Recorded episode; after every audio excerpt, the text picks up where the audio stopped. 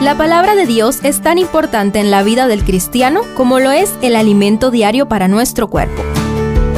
Estudia con nosotros el capítulo del día en Reavivados por su palabra.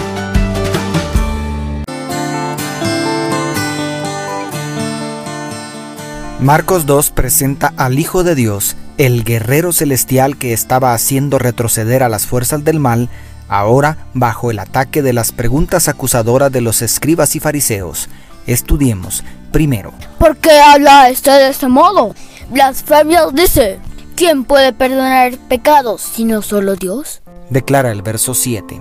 Esto pensaban los escribas cuando Jesús dijo al paralítico bajado por el techo, Hijo, tus pecados te son perdonados. Según el verso 5, si Jesús no es Dios, la acusación es cierta, pero Jesucristo les había dado evidencia de su divinidad, por lo tanto, al rechazarlo como Mesías, ellos sí cometían blasfemia. No obstante, les da dos evidencias más. Primero, lee sus pensamientos preguntándoles, ¿Por qué pensáis así? ¿Qué es más fácil? ¿Decir al paralítico, tus pecados te son perdonados? ¿O levántate, toma tu camilla y anda? según los versos 8 y 9. Y 2. Confirma su autoridad divina para perdonar a través de su poder divino para sanar. Pues para que sepáis que el Hijo del Hombre tiene potestad en la tierra para perdonar pecados, dijo al paralítico, a ti te digo, levántate, toma tu camilla y vete a tu casa. Según los versos 10 y 11. ¿Qué piensas tú sobre la autoridad y poder de Jesús? Segundo, ¿Qué es esto que él come y bebe con publicanos y pecadores? dice el verso 16. Ante sus repetidos fracasos, ahora se dirigen a los discípulos para que pierdan el respeto por el Maestro. Los judíos consideraban que comer y beber con los gentiles era una infracción de la ley ritual e implicaba impureza ceremonial. Aunque los publicanos eran judíos, la sociedad los consideraba como lo más bajo por cobrar impuestos para los romanos y prácticamente se los consideraba gentiles. A esta astuta acusación, el Señor responde en el verso 17. Los sanos no tienen necesidad de médico, sino los enfermos. No he venido a llamar justos, sino a pecadores al arrepentimiento. De esta manera, Jesús convierte la acusación en una evidencia de que estaba cumpliendo la misión del Mesías. Piensa, si pudiéramos ser justos por nosotros mismos, ¿para qué necesitaríamos un Salvador? Tercero, ¿Por qué los discípulos de Juan y los de los fariseos ayunan y tus discípulos no ayunan?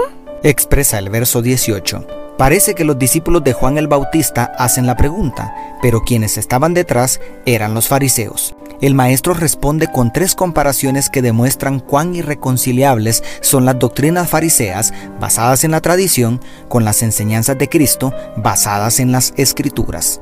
Y, además, aclara a los discípulos de Juan que si en realidad creían en las enseñanzas de su maestro, también aceptarían las enseñanzas de Jesús, como dice el comentario bíblico adventista. ¿Son demasiado revolucionarias las enseñanzas de Jesús? ¿Con qué propósito ayunamos nosotros? Y cuarto, ¿Por qué hacen en sábado lo que no es lícito? Según el verso 24, siendo que el sábado es la señal del pacto de Dios, según Ezequiel 20:20, esta es una acusación mordaz. Sin embargo, te invito a leer varias veces Génesis 2 del 1 al 3 y Éxodo 20, 8 al 11, y después de conocer lo que Dios dijo del sábado en el Antiguo Testamento, te pregunto, ¿de qué manera quebrantó el sábado Jesús? El verdadero problema era considerar más importantes las tradiciones que la palabra de Dios. Aunque la acusación era falsa, Cristo llamó su atención a las escrituras citando primero de Samuel capítulo 21 y termina el capítulo asegurándoles. El sábado fue hecho por causa del hombre y no el hombre por causa del sábado.